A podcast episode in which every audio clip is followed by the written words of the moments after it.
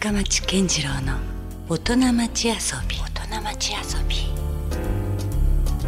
さあ、えー今夜遊びに来ていただいているのは株式会社えーシンフォニアの代表でえーサウンドデザイナーの亀山みゆきさんですこんばんはよろしくお願いしはい、ます、こんばんは。よろしくお願いします。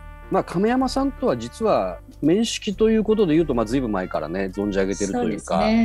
古いお付き合いじゃないかなとは思うんですけども、まあここ1年ぐらいでねまだこう急接近というか、ええ。あの私の方で今あのいろいろ進めさせてもらっている福岡音楽都市協議会、ええ。まあ、こちら亀山さんもね音音楽畑の方なのであのアンバサダーにご就任いただいていろいろと暗躍をしていただいていると。いやいや、本当に楽しい活動をね、あの立ち上げられて、はいあのそういう形で側面的にお手伝いできて、あの私も本当に嬉しく思っております。いやいやこちらこそ本当感謝でございますけども今日はですね、まあ、そんな亀山さんの、まあ、実際の、まあ、いわゆる主なお仕事というかはい。そういうところをねちゃんともう一回お伺いしたいなというのもあったので、はい。まあ、あの経緯的な話も含めていろいろとお伺いしていきたいと思いますので、はいよろしくお願いします。はい。よろしくお願いします。えーっと私のちょっとまあ認識なんですけども、ええ。まあ、そもそもそのシンフォニアという会社では、あの主に、えー産婦人科向けの、はい。えーいわゆるこう診療支援ソフトというかそういうのを開発や提供されてらっしゃるイメージうん。なんですよね。ええ。まあ、あの、はい。間違ってはありませんし、はい。あのその通りなんですけども、うんうん。まあ、クライアントの 9,、はい。9割方が産婦人科さんかなり特殊なねお仕事ですよね。うん、そうですね。特集といえば特集ですね。でしかもなんかそのきっかけが、まあ、ご自身の妊娠出産？うん。そういうところが実はヒントになったみたいなことも何かのインタビューかなんかで拝見させていただいたような気がしてます、まあ、そもそもシンフォニアっていう野号をつけたからには、はい、あの音楽の仕事をしていくぞという気概を持って、えー会社をスタートさせたわけです。会社をじゃあ設立された時には最初からその産婦人科とかっていうのを意識してたわけではなかったんですか？もう全くなかった。おもう。ゼロパーセント。うんで、まあ、シンフォニアという音楽のそのシンフォニーっていう名前から、うんこうまあ造語を作って、うんえーシンフォニアっていう野号で音楽をまあ世の中につないでいくとか、うんあの音楽でいろんなことを表現するとか、うんえーまあ、音の力を、えー何かしらのその業界に向けて発信していくという、えーそういう仕事をまあ、なりわいにしようと思って会社を設立したんですよ。あそれはあのアーティスト活動とはまた微妙に違う部分なんですか？そうですね、まあ、うん。アーティスト活動、自分がスポットライト浴びて、その歌ったり演奏したりというよりか、どちらかというと作曲、うん。うん、音楽制作、うん。というところを軸にあの会社を設立したのが、もう1993年の5月。あー。5月なるほど。でした。はい。もう約30年とは言わないけどは四半世紀は経ってる感じですね。もう来年でちょうど30周年目を迎えるんですああね。そっかはうんい。えそれでどういう形でどんどんどんどん今までこう進展してきている感じなんですか、これは本当にあの自分でそこを目指してきたわけではなく、うんあの先ほども申し上げましたように、まあ、音楽を要はなりわいにして、うんえーまあ、音楽音楽というのも幅が広いですけど、まあ、どちらかというと曲作りとか、うんえーサウンドをデザインするとかっていうところをなりわいにして、えー会社の経営をやろうと思っていたわけですね。はい。でまあ、ほどなく妊娠しまして私が。うんまあ、結婚を機に会社を設立して、はい。えーまあ、夫と一緒に起業したわけですが彼も、まあ、音楽家でしたから、うん。で2人で、まあ、それをあの柱に立ち上げましたらですね、まあ、1、うん。2年すると、まあ、娘がお腹に宿りましてはい。そのきっかけで産婦人科さんの、えー先生とうん。のやり取りが始まり、うん。でもう無事に子供が生まれはい。で生まれるまでに対響の音楽を作りうんで出産が終わったらその分娩環境について、えー深く考えるきっかけをその担当の先生が私に与えてくださってなるほど。そこからもうどっぷりと産婦人科の業界に足を踏み入れることになったんです。なるほど。これもご自身の体験から始まっているので、うんどうなんでしょうね。こう何かがやっぱ足りないと感じたんですか？その産婦人科で妊娠出産をにあたって。あの一つは私が、まあ、37歳だったかなの時に、あの娘が生まれたので比較的、はい。まあ高齢出産組でした。うん。でその特殊な仕事を私はしてましたから、はい。そういう職業の人が出産をしてどう感じたかってことをその産婦人科の先生に聞かれたんですよ。うん。まあ、あなたは音楽家で,、うん。でその好きな音楽持ってきてお産していいよって言われたわけですよ。なるほど。で私はいそいそとこう CD をあの、うん。持って、うん。まあ、夫と一緒にこれを聴きながら私は産むんだとか言って、うん。あの なんか持っていったのを覚えてでも持ち込んでさあその音楽をどうやってかけてくれるのかなと思ってたらうん。その分娩台の、うん。えー背中側にどうやら CD のその,、あの機械がついていてうん。でその分娩台が振動するんですよ。はい。音楽に合わせておお。なんなんていうかボディーソニックっていうのかな？なんまあね体感型というか。そうそうそうおでお。それがすっごく気持ち悪くてあ気持ち悪いんだ。そうそうそう でこれはねもう究極の分娩台でねもう本当にね音楽にがね振動してね、うん。まあ、あなたのお産をフォローするんだって言われて、まあ、どんな体験ができるんだろうと思ってワクワクして持っていった CD をかけて、まあ、ちょっと中身何だったか忘れたけどそうそれちょっと気になったんですけどどんな曲やったんやろういやと思っ多分ねん。なんかね、まあ、多分私が当時好きだったものを持ってってるから、スティービー・ワンダーとかはい。のあの要はバラード集を持っていたと思う。あ悪くなさそうですよね。そうでしょ？落ち着きそうな。そうそう割とこう、うんまあ、スローな曲を持っていったんですよあんまりビートのないうん、うん。でもそれでこう例えばオーケストラとかふわーっとかなってくると文明タがじわーんとかちょっと振動するわけでもううん、なんとも気持ち悪くてへでもうこれはもうお産どころじゃなくてすいませうんんもう音楽止めてくださいって言ってしまった。え。なるほど。でどうしてあなたはあんなに素晴らしいシステムの分娩台でお産ができるね？うんチャンスだったしあなた自身は音楽家なのにうんどうして音楽はいらないって言ったのかって聞かれたので、うん。まあ、正直にお答えして気持ち悪かったと。そうそう それでうん。なんかあの振動がどうもなんかもう自分の陣痛とリンクしてないから余計気持ち悪いんですよ。ああ、なるほどね。んうん。痛みがこうね定期的にぐーっとこう襲ってきて、うん、もうあの陣痛っていうのご存知の痛いわけですよ。うん、その最中になんかこう妙なところで振動がこう なってであのじゃあどんな分娩室だったらいいと思うかっていう話になりはい。で私は自分の陣痛と連動して音楽が自分の陣痛を支援してくれるようなそんな文明室ができるできればそれは素晴らしいと思うとうん。でそんなもの世の中になかったわけですからいや、聞いたことないですね。うんうん。で先生も面白がっていやそれはちょっと一体どういうものだったらいいのかとうん。でまあその先生があの、まあ、面白がってうん。で一つ作ってみようじゃないかってことになったほう。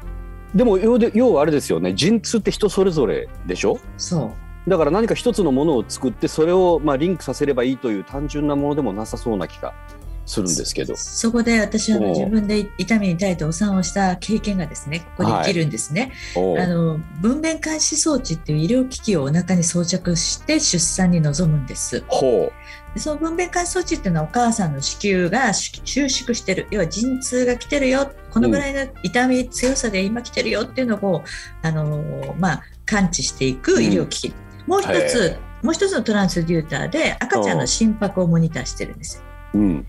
赤ちゃんの心拍数をモニターすると例えば赤ちゃんが弱ってくるとその心拍数が落ちてきたりするはい。でその赤ちゃんの心拍とお母さんの陣痛をあのきちんとそのフォローしていくちゃんとこう監視するあのうん医療機器をお腹に装着してるんです。もうすでに音楽制作から大きく逸脱している話ですけど、そうです。あごめんなさい。おいきなりあの医療業界の話になってるんです。けどこのおこの医療機器をもう100%お母さんたちはお腹に装着してお産をするのでこの機械からデータをもらってうん。今陣痛来たぞと。うん。今痛いよとうん。であ今陣痛が去っていったよ今少しリラックスできるようん。ではいいよいよ生まれたよで、うんじゃあこれここからあの赤ちゃんはあの、まあ、生まれましたよおぎゃおぎゃとで、うんそそれをその医療機器のデータをもらって音楽とか照明を制御したらいいんじゃないかと、うん。まあ、考えたわけですね。いや、なかなかな理想はね、高いですよね、これ。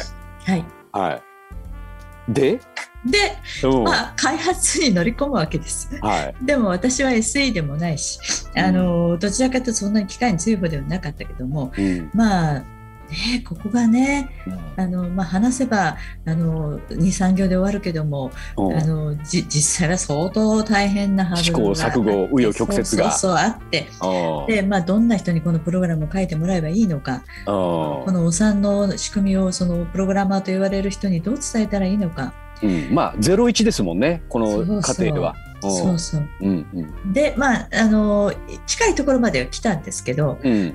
どうしてもお産のその進行のうん。本当の陣痛出産というものをうん。あの体感したことがない男性のプログラマーにはうん。もうあの伝わりにくい。なるほど。で彼を連れて行ってうん。分娩室の横でうんお産に立ち会わせてうん。そのプログラマーを。はい。で横でお母さんは痛いとか言ってる ところに置いてでもうあの汗をかきかきあのパソコンを前に一生懸命プログラムをして。で分かりましたって。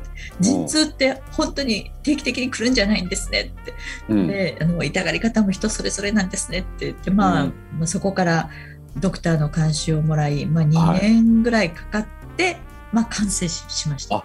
なるほど。まあそのぐらいはかかったわけですね。2年間ぐらいは開発に。まあお金もかかり時間もかかったうん、なるほどうん。先行投資ですね。そのお金をねうん。面白がった先生たちがねあの、うん増えていくわけですよ。うん。でどうややらその福岡のこういうシンフォニアさんっていうところのね、あはの出産経験のある人がそういう分ベースを作ろうとしてるみたいだよっていう話がもう漏れ聞こえい。はい。でそれが出来上がったら自分の病院に取り入れたいといううん。あの要はウェイティングの先生たちが1人2人3人と増えていってああ。でその先生たちがうん。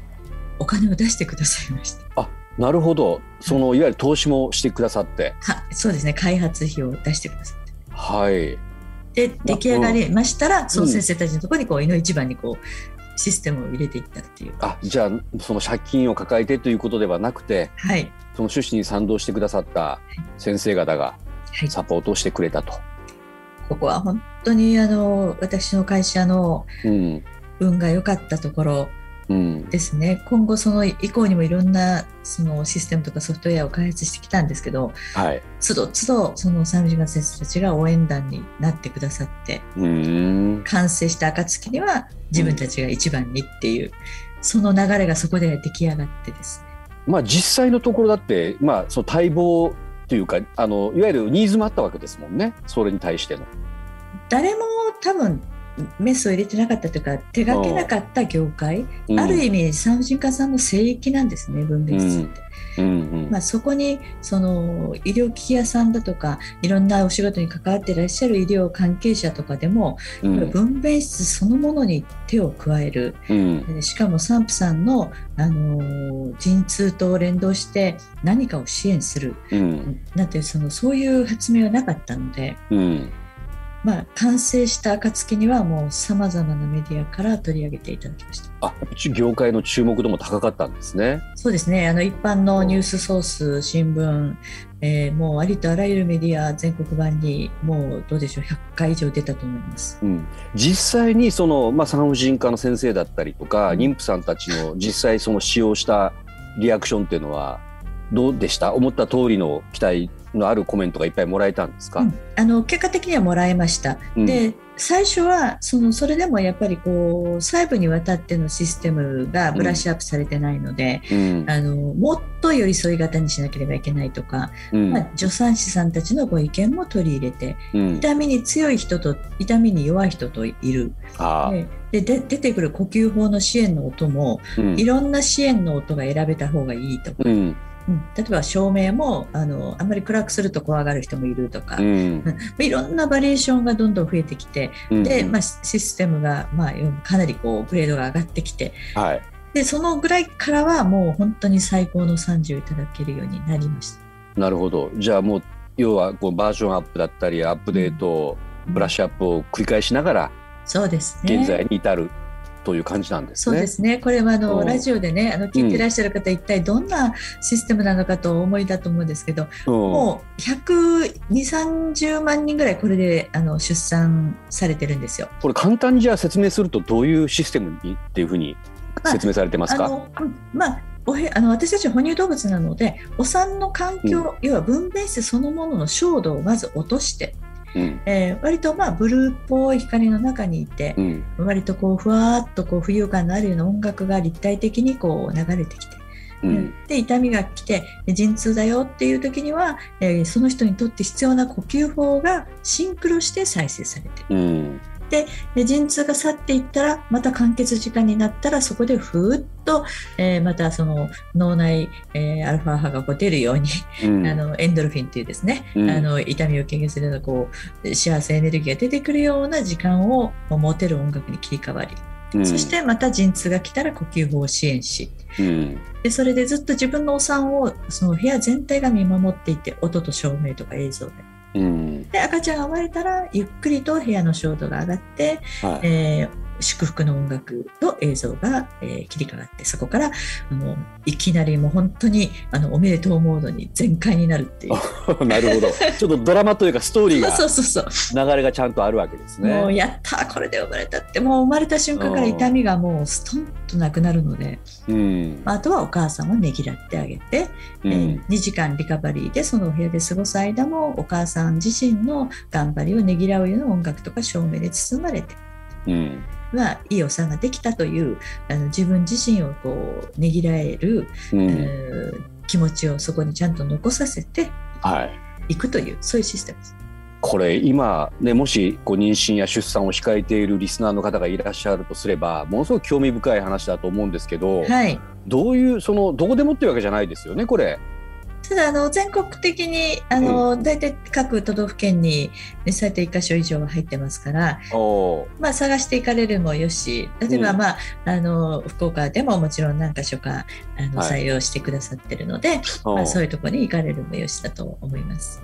なるほど。でもね私も男性ですから本質的なところはまだ理解できないんでしょうけれどもただね私も出産に立ち会ったいわゆるこう夫側の立場の身からするとやっぱりこえう尋尋常じゃないほどのねやっぱ痛みだったりうん緊張が伴ってるのはすごく分かったのでそれがやっぱ軽減されるというのは絶対ありがたい話だなと思いますよね。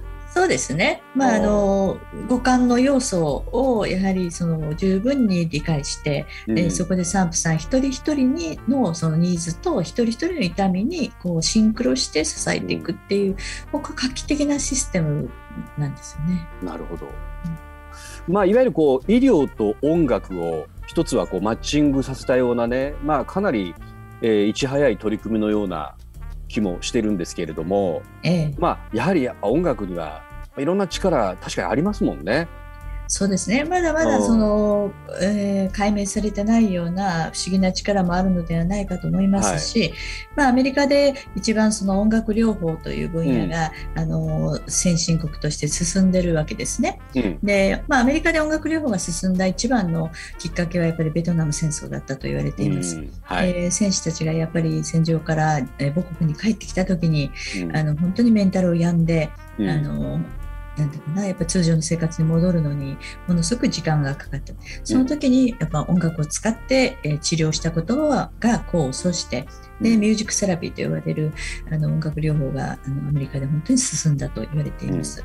あれでしょ？う、まあそのいわゆる産婦人科だけではなくてもっと別な取り組みとかもされてらっしゃるんですよね、確か。そうですねあの例えば検査を受けたり、はい。えー密閉された医療機器例えばあの MRI だとか CT だとかってああいう、うん密閉された機械の中に小さい子供が入って検査を受けたりするときすごい緊張してしまうでしょうね。怖いんですよ閉所恐怖症の人とかも怖いんです。うんだからそこであの、まあ、いろんな医療機器メーカーさんが検査に入る前のお部屋とか検査を受けてる間とかに、あの少し音楽でマスキングしてあげるとか、うんあのまあ、メンタルを少しフォローしてあげるとかそういう研究もだいぶ進んできています。なるほど。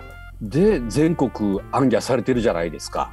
そうなんですよいやこれね。だからその会社としてはどのくらいの体制でされてらっしゃるんですか？いやうちねもうね社員が100人ぐらいいると思われてるみたいなんだけど。いや話だけ聞いてるとね。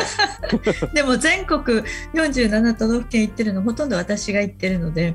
一人ですか？もうねう。んそれこそ30年会社を作って約30年間、まあまずは私のフィルターでその各地の先生方にお目にかかってうん。でもう決して押し売りをしないうん。あの必要とされるものだけを提供してきたんですけどね、うんでで私のあのフィルターを通して、えー採用したいとお互いに、まあ、お見合いが成立したというところで進めていってるので、うちの社員って全部で8人ぐらいしかいないんです。あそんな少数精鋭なんですか？あの小さい会社なんですよ。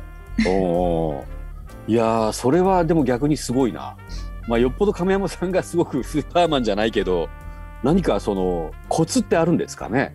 どうでしょうね。あの私多分あのあまり迷わないタイプなんですね。うん。だから一つのことを、まあ、深く掘り下げて考えてないのかもしれないけど、うん。あのもうこの人にはもう ABC ってやったらもう B だなとか、うん。この病院にはあのこういうふうにした方がいいなとかはい。あのその辺の、まあ本当にすあの自分の勘というか、まあ勘もそうでしょうけどもやはりなんか亀山さんの基本スタンスに相手にこう寄り添うというか、うんそういう何か意識も強いでしょうねきっと。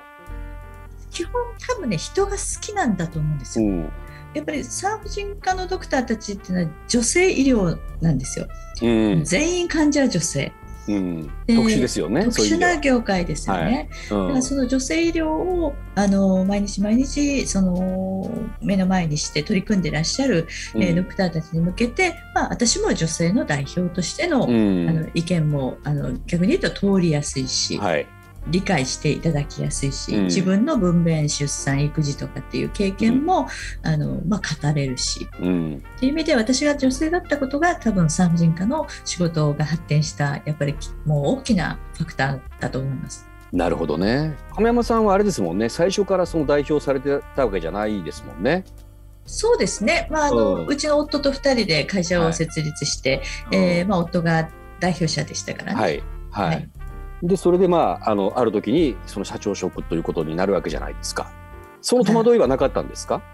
あのまあ、約14年ぐらい前にね、あのまあ、先代の社長ですね、私の夫が、まあ、あの急逝したので、その後私がバトンをもらって、うん。えー社長に就任するわけですけど、いやだからよくぞそのねまたそこからこう不死鳥のように蘇られたなというか ねえ素晴らしいなと思って。まあ、ある意味、もうそこからなんかもう生まれ変わったみたいな感じですかね。なるほど。あのまま多分夫も元気で生きていて、うんえーまあ、仕事もまあそれなりにうまくいっていて、うんでまあ、夫婦で好きな音楽もなんか2人でなんか続けられていて、うんうん、って言ってたらこんなふうにはもしかしたらなってなかったかもしれないです。なるほどね。しかしとはいえもう今やすでに娘さんでしたっけ？もうすでにお仕事を手伝ってそうですいるっていうね。か、もう社員になられてるんですかね。娘とねはい。娘婿もね、うちの社員になって、おなるほど。そういう意味では強力なまた味方がどんどん増えてきてるというところもあるんですね。はい。まあそんな亀山さんがね今までの話の中で仕事をする上でまあ大事にしていることうん。やポリシーみたいなことと問われたら。私は仕事はやっぱりスピードが大事だと思っています。スピードね。スピード。やっぱりスピード感を持って仕事をすることがうん相手から来たオファーに対して、えーなんていうかなあのお引き受けするにせようんお断りするにせよ、うんそのスピードを持って回答を出していくっていうのがとても大事だと思います。なるほど。ななので私は仕事がどちらかというと早い。決断が早い。うん。うん。でポリシーという点でいくと、うん。私はあのその相手のあの仕事先のクライアントさんですよね。はい。ク。ライアントさんのやっぱり困ってらっしゃるところうん。を私が関わることで、まあ、私どもの会社が関わることでそこが解決していくうん。ところが一つでもあれば、うん大事におあのお付き合いさせていただこうというあのそれをもうモットーにしています。うんなるほど。まああのまあ、スピードがないと、うんまあ、たくさんのことを同時にあのこなしていってるので、うんあのそれがただただただそのうなんていうかな作業としてはい。こなすってことにならないようにうんもう早くその引き出しごとに整理するっていう、うんそういう意味のスピードも大事だななるほどね。いやいろいろこれ経営する側とかね経営者にとっても非常にこういろいろ参考になる話がいろいろ聞けてるような気もしますね 今日は。もうだって今や、えー福岡九州をだ代表する経営者の一人ですよね。なんかそういそう賞を選ばれてませんでしたっけ？いやあのちょっとねなんかここに来て30年を、あの創業30年を前にしてバタバタと去年、今年にかけていろんなあの賞を国からいただいておりまして。具体的に教えてもらっていいですか？あ一つは経産省経,、えー経済産業省から、えっと羽ばたく中小企業300社、うん。えーこれは毎年300社選ばれてるんですけども。全国が対象でしょ？そうですね。でそれにあの2021年うん。羽ばたく中小企業300社に、はい。えっと、選んでいただきました。まあ、製造あのせ製造に対して例えばこうより良い効率を求めたところで努力した会社が選ばれたりとか、はい。あのまあ、いろんな分野があるんですけど私はの人材育成部のあの中で選んでいただいた。じゃあそういう人育ても上手だというこう公的な、ねうん評価が受け入れたという。まあ、女性を中心とした会社ですからね。当然その女性社員たちが、えーか彼女たちも、えー出産をしうん。育児をし、うん。じゃあその子どもたちがえー熱を出し、はい。えー産官がありとか、うん。そういう時にやっぱり気持ちよくあのやっぱ送り出して休みを与えとかそういう働きやすい環境を作ってきてもう社員がみんな長いんですよ。